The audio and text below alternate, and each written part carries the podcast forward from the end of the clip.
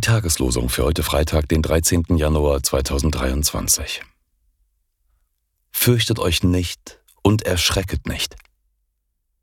Habe ich's dich nicht schon lange hören lassen und es dir verkündigt? Ihr seid doch meine Zeugen. Jesaja 44, Vers 8. Wir sind Botschafter an Christi Stadt, denn Gott ermahnt durch uns. So bitten wir nun an Christi Stadt, lasst euch versöhnen mit Gott. 2. Korinther 5, Vers 20.